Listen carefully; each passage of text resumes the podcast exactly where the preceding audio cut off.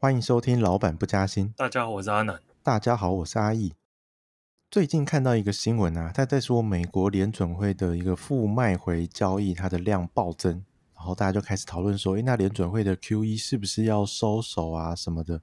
所以引发了一阵市场热议。我们今天就来跟大家聊聊这个吧。首先，刚才听到一个好像听起来很复杂的名词，它叫做负卖回交易。大家应该会困惑，负卖回交易。啊！可是新闻上又有人说什么负买回交易，还有反向的负买回交易，啊，又变成负卖回，到底什么是什么？听起来好像非常复杂。那这边跟大家解释一下，反向的负买回交易是中国的翻译方式啊，就是中国那边的命名是这样命。啊，台湾的央行的叫法叫做负卖回交易。所以你从那文章是翻成负卖回，还是反向负买回，你大概就知道这个媒体有没有。把台湾价值存好存满，那实际上这个东西到底什么意思啊？要讲的这个东西，我们就必须讲到更远一点，就是我们今天跟大家讨论是整个美国怎么去实施它的货币政策。好，因为这个利率是美国货币政策一个很重要的一个基石啊。那如果是念经济系，就是对于什么货币银行有念过，可能会记得说，央行就是美国的话是联准会，他们去。主导市场货币利率的方式，就透过公开市场操作，就是当市场的钱不够的时候，去把钱放到市场里面去。那怎么放？就是透过买进公债或买进对应资产，然后把钱给交易对手方，市场钱就会变多。啊，市场钱变多，利率就往下降。那如果市场的钱太多的话，就是反向，就是反过来操作。所以是透过公开市场操作来去调整市场利率。那个这个是传统的货币政策的一个方向。那这件事在零八年之后就慢慢发现这件事没办法再这样做，关键就在于零八年之后，联准会实施 QE 嘛，就实施量化宽松政策，买了非常多的公债跟 MBS 进它的资产负债表里面，所以外面的货币供给还有银行的手上的准备金就都非常非常多。那这个时候。央行就很难再透过在市场上的买入或是卖出公债来影响到市场的利率，所以这个时候联总会就把它的货币政策实施方式做调整。这时候就从过往的这种借由买卖来干预利率的行为，转变成是定出一个利率的上限跟下限。那这时候大家就会问：什么叫利率的上限或下限？我们通常打开新闻，每次联准会开会的时候，你应该都会看到一个是联邦基金利率的一个目标的一个区间嘛。他会给说，像现在的话，现在美国联准会对美联邦基金利率的目标区间是零到零点二五个 percent，零 percent 是下限，零点二五 percent 是上限。那有效的联邦基金利率要在这个区间里面动了，就是你不能超过这区间，这样。联准会的那个货币政策的目标就达成，这个是他的目标，他就是要让那个有效联邦利率在这个上下限里面。那什么是有效的联邦基金利率？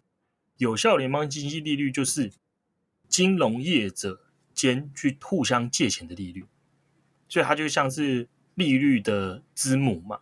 因为金融业者互相可以借到的钱，就影响到他们可取得资金的成本。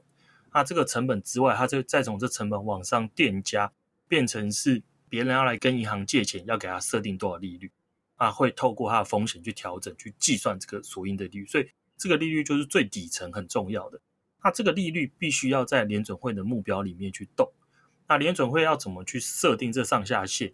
这就很有趣。它理论上的想法就是因为是银行会互相拆款嘛，它互相借，它互相借的利率就会是有效的联邦基金利率。那我要让它上限会是什么？上限就会是，假设你的银行间的互相借利率是零点五个 percent 好了，那我不想拉太高，我可以怎么做？我可以透过一个叫做贴现窗口，贴现窗口就是你如果没办法跟其他银行借到钱，你来找我联总会，我联总会用贴现窗口把钱借给你。那贴现窗口就有一个叫做主要的融通利率，那这个利率就会是一个上限。因为假设主要融通利率是零点六 percent 的话，你不可能去跟其他银行用零点七 percent 借钱啊，没有这么白痴的人嘛。你可以借到联准会零点六，如果比它高，我就找联准会就好了。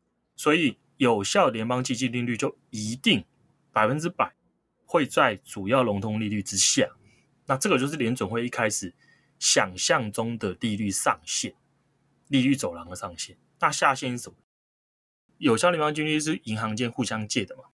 那我把它设定底，就会是一个，它有两个，一个就是我们目前提到的负卖回交易的利率。那什么叫负卖回交易？负卖交易其实就很直白嘛，就是包含之后卖回协议。那如果是一个交易要包含之后约定还要卖回给你，你现在是怎么做？你现在就是买嘛，你现在买进一个资产。然后约定好之后再卖回来给我，所以这个时候就是负卖回交易。那买进一个资产的角色是以对手方就是银行、金融业者的角度哦，所以金融业者他跟联准会买入资产，这个资产通常对应就是美国政府的债券，他买过来，你是买方你要付钱嘛，你把钱给联准会，然后把债券拿过来，那因为是负卖回，所以在约定的期限之后再反过来。你把我的钱还给我，我把你的债券还给你，那这个时候交易就完成了。那这一次爆掉的是隔夜负卖回交易，所以就是它的运作时间是一天，我买入隔天还给我。那这个利率的话，就等于是因为你的交易对手方是联准会嘛，然后你的对应的资产又是美国政府的债券，所以根本就是没风险。所以理论上来讲，这个利率就会是利率走廊的下缘。因为我等于是我把钱放到联准会那边放一个晚上，然后联准会给我零点一个 percent，所以如果我借给其他金融业者利率没有比零点一 percent 高的话，我就不会借给他，我会把钱拿去放到联准会的账户里面。所以这个时候一开始那个利率走廊就建构出来，然后还有另外一个利率叫做超额准备金利率。那什么是超额准备金利率？金融业通常会有那个法定的准备金嘛，就是你假设你有一百块存款，那如果我怕你如果把钱全部借出去，那不小心碰到金融风险，银行就倒掉，因为所有人都会叫你把钱还他嘛，所以会有个规定最低的准备金，就是你假设一百块存款，你可能有二十块要保留在准备金里面，只有八十块可以放出去。那超额准备金的利率是什么呢？就是当你银行保留的存款。保留准备金比法定的准备金还要多的时候，我就会给你这个利率。所以它的概念也就很像，也就会是说，我银行持有这种资现金类资产的最低的收益率。那如果我这些超额准备金利率是零点一 percent，我借给其他银行只有零点零五 percent，谁要借？所以它就理论上会是一个下缘。所以一开始在联准会的想象中的时候，就是这种超额准备金利率。跟隔夜负买回交易利率就是利率走廊下缘，上缘就会是我们刚才提到的主要融通利率。可是设计的时候想想象很美好，现实就没那么美好。在实际运作的时候，联准会发现奇怪不对劲，因为实际的有效联邦基金利率并没有照他想象中在这个区间里面波动，它反而很怪，它困在了我们刚才提到的超额准备金利率的这一块跟。隔夜负卖回交易中间，原本想象中最下限的超额准备金利率，竟然变现在有效联邦基金利率的上缘。那后来找出来的问题就出在说，交易对手方不同。那超额准备金利率只有银行可以适用，可是美国的这种底层的金融机构不只有银行，还有谁有很多现金，像是货币基金，然后一些政府相关联的企业。还有美国很多大家应该听过房地美啊、房利美啊这种房贷相关的机构，他们手上都有很多现金的，啊，可是他们不能透过超额准备金去取得联准会提供的最低利率，那他们手上又有非常多现金，那他们就只能把它拆借给其他同业，所以这时候就很有趣喽，这些没办法参与到超额准备金的人，他们的资金。的利率反而就比超额准备金的利率还要低，可是这群人是可以参与到负卖回交易市场，所以他们的利率就会比隔夜负卖回交易利率还要高，也因此联准会就之后的利率政策就会以超额准备金利率为每一次联邦基金利率的上限，然后用隔夜负卖回交易的利率当做每次利率政策的下限。那我们讨论完这么多之后，你就会发现，所以说为什么这次这件事情很重要？因为这一次金额狂飙的隔夜负卖回交易利率，就是联准会利率政策的下限。那金额狂飙到底是狂飙到多少？因为它是每一天做的，我们刚才提它是隔夜，每一个工作日就会做一次。它到五月二十八的时候。它的金额是四千七百九十四点九八亿美元。那很多人应该对这金额没概念，就是啊，这是多还是少？联准会资产负债表有好几兆，这样有很厉害吗？那我们再把时间往回拉，往回拉看之前的数字是多少？五月十三号，就等于是快两个礼拜之前，这个金额才两千三百五十二亿美元。那如果再往回拉，我们如果把它拉到今年年初的时候，今年年初的时候连一百亿都没有，所以真的是蛮大幅度的暴增呢。对，而且它是在这个月五月，从四月开始增加，五月就像是坐上云霄飞车一样，蹦就整个冲上去，而且是每一天都持续大幅、大幅、大幅的跳升。那我们去看一下，它的五月二十八，它的交易的对手方是五十个人，然后联准会。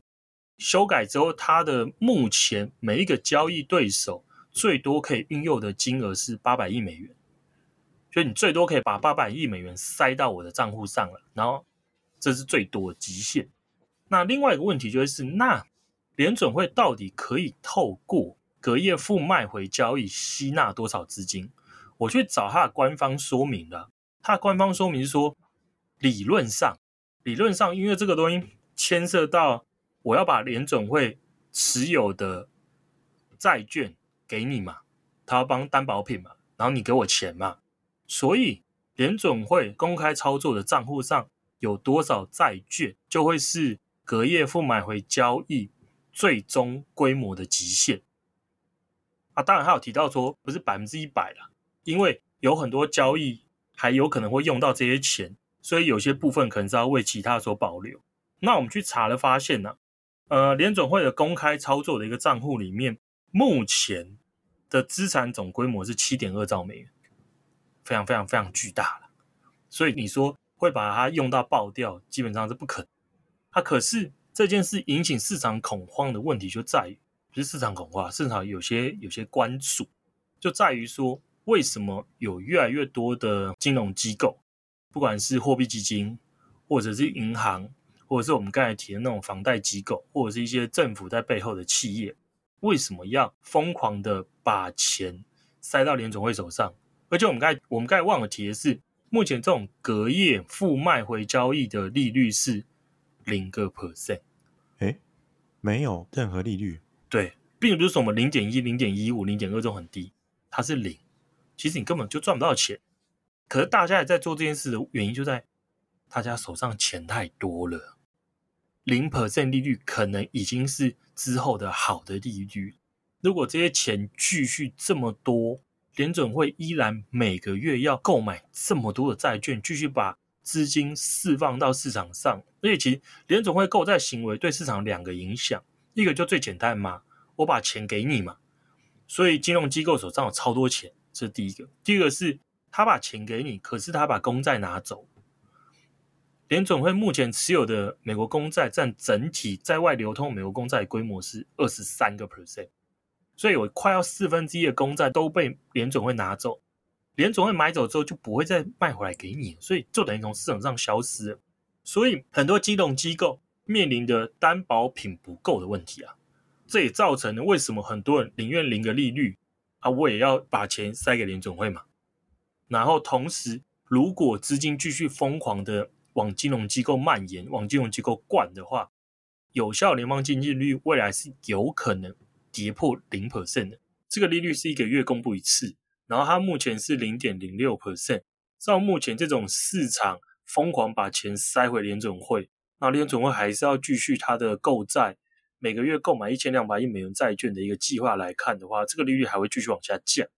它这利率继续往下降，它就会危及到目前联准会的利率走廊哦。因为联准会目前利率走廊就是零到零点二五，啊它已经在持续往最低的零个 percent 接近，所以这也是为什么大家开始纷纷猜测联准会会缩减它的购债规模。这是为什么市场美国市场这边比较紧张的原因，就是因为大家认为金融机构已经在倒逼联准会开始缩减购债规模。可是当然不是说开始缩减是明天或后天这种马上。那缩减大家目前预期就是，因为联准会之前一直再三跟市场讲，他们每做一个调整都会充分向市场沟通，他不会今天开利率决策会突然跟你说，嘿。我从今天开始，我要缩减资产购债规模，要每个月减少买两百亿。不会，他说他会事先提前让市场充分了解到他要怎么做，让市场吸收消化完，减少对金融市场冲击。这是他一直以来强调的嘛。那这也是这几十年来联准会政策调整的一个长期方向不变，市场沟通透明这件事很重要，所以我们就会。可以参考上一次，上一次联准会是怎么做这件事。上次联准会在减少购债规模的时候，还在之前的主席伯南克的任内，所以是前前任主席伯南克那时候第一次释放出要开始缩减购债，是在二零一三年的五月二十二号。二零一三年五月二十二号，他在前往国会作证的时候就提到了之后会视情况，然后可能。会缩减每个月的购债规模，那这时候市场才震撼认知到联总会正要开始这么做，因为主席在国会作证的时候这么提，就不是之前的一些传闻跟猜测了。那在之后的几次会议的期间里面，那当然美国经济有突然有好有坏有好有坏，那最后最后是在当年度的年底正式开始缩减每一个月的购债金额。那正式开始缩减之后，维持了大概一年的时间，成功把这个每一个月的购债金额降到零。那所以你可以看到，它五月提了，那真的开始是十二月，花七个月。所以如果差不多的沟通时间的话，那可能会在六月或者是七月这段时间里面，联准会就要正式向市场开始沟通这件事。然后到今年的年底，或是明年的年初，开始正式的减少购债金额。那我觉得这个是比较可行的一个各个时间段未来的时程表了。那再下一个问题就会是，如果真的在六月或七月宣示缩减购债，那对于投资人的投资会有什么影响？因为大家应该都还记得说。上一次说要缩减购债的时候，对市场带来了不小的恐慌跟冲击。那我们去回去看一下，你就会发现，二零一三年五月二十号第一次说的之后的一个月内哦，我们统计的主要大类金融资产全部都下跌。那跌幅当然是不一啦，有跌比较少，像美国公债跌了二点二趴，就是一个月后。那跌很惨的，像是新上股票跌了十三点六趴，美国股票跌了三点六趴，然后整体的大部分的股市啊，大概就是跌五趴左右。新上股市大概跌十几趴，拿债券的话，非新上债券大概跌两趴到四趴，新上债券跌了快七趴一个月。那如果把时间拉长到三个月后，三个月之后，你会发现很有趣哦。美国股市已经重新收复跌幅，它的报酬是正零点六 percent，所以其实单纯就对美国股市的冲击来看，其实很小。一个月跌三点六，三个月之后重新上涨零点六，半年之后涨了超过十 percent，一年之后涨了快要十七 percent。所以这种缩减购债对美股的冲击只是非常短暂，根本就没有太大伤害。可是每一个资产的走势不一，有些资产的打击就比较大，像是新兴股票，新兴股票的一个月跌了快十四趴，三个月之后还是跌了十一趴，跌幅有收敛，可是还是赔的。半年之后，美股已经赚十趴了，它还在跌二点一 percent，一年之后才好不容易回到正的两个 percent。所以，我们如果假设这一次股市的反应会复制上一次联准会宣示缩减购债的反应的话，那美国股票会是你最安心的选择。感觉它回复比较快，不像新兴市场回复要等很久。对，它其实这也很合理啊。为什么？因为决定联准会货币政策是什么？当然是美国自己的经济状况嘛。它不会去因为巴西的经济情况调整它货币政策嘛。那如果联总会有货币政策是基于美国国内的情况，它会在什么时候缩减购债？一定是就发现市场不需要这些钱了，美国经济很正常，美国经济很顺利在复苏。他才会有信心做这件事嘛。那当美国经济在顺利复苏的时候，股市能跌到哪里去？股市这种下跌会是来自于心理层面，心理层面就是反映在本益比数字上，所以是本益比的下降造成股市的下跌。可是因为经济在复苏，所以这个时候你的 EPS 是持续在增加的，所以你 EPS 增加的过程就会抵消掉本益比下跌的情况。它甚至是因为 EPS 持续增加，本益比往下降，你的资产更有吸引力，所以股市表现很好。所以这就反映在了上一次联总会开始说要缩减购债之后的美股表现。啊，可是那为什么新兴的状况就那么差？新上股市跌十三点六八，新上债券一个月跟三个月后也都跌了七趴。那为什么？那就是因为每个国家每个国家不同的景气周期嘛。它新兴问题就是。它比较容易跟美国脱钩，因为大家应该记得一三年之后那几年呢、啊，新上很多国家是各自在不同的时间传出各自的问题，像是大家应该还记得巴西的选举的问题嘛，中国的话则是它的股市就走一个很特别的，它好几年会有个超级大牛市，然后之后又下去盘整，所以新上股市的问题就会是每个国家都有很奇怪的风险跟问题，那而且。因为新上国家股市又属于浅跌的股市，他们的上涨很多部分是来自于热钱的流入。那成也热钱，败也热钱啊！热钱流动速度很快，他进来炒汇炒股赚走之后，觉得情况不妙，快速就流出。那这个时候之前上涨的助力就全部变成了缺点。那以美国减少购债，就是美国要减少美元的额外流动性。美元在全世界的过剩流动性减少，当然对于热钱是不利的，所以新涨绝对就会是影响最大。所以我们觉得以上次的经验对照到现在，这一次新市场的影响可能会更大，因为目前新市场的情况大家也知道，新市场的疫情结束了没？没有嘛？因为新市场的疫苗取得的不是很顺利，既然疫苗取得都不是很顺利，施打就更不用说。那现在预期是年中左右，美国会达成群体免疫，这个是目前预期。然后年底到明年初，欧洲会达成群体免疫，日本应该要拖到明年的第一季，甚至有可能会再往后延一点点才群体免疫，在更之后才是新市场大部分国家的群体免疫。那可是如果美国在今年年底，就开始减少它的美元的流动性，那对于一些还受到疫情所苦、经济状况还没有全部复苏的新兴国家，当然是个重击啊。所以，我们接下来面对这个可能的联准会的反应，我们在投资的布局上面也要多加小心。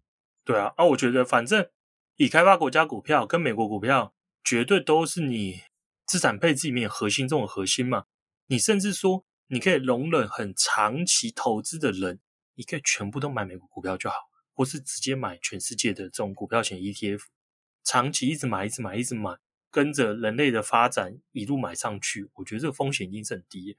新上股票就像是乐透，偶尔的一年会大爆发赚一次，那之后又长期又往下跌。新上股市，你把各国股市指数拉出来看，你如果把它改成美元计价。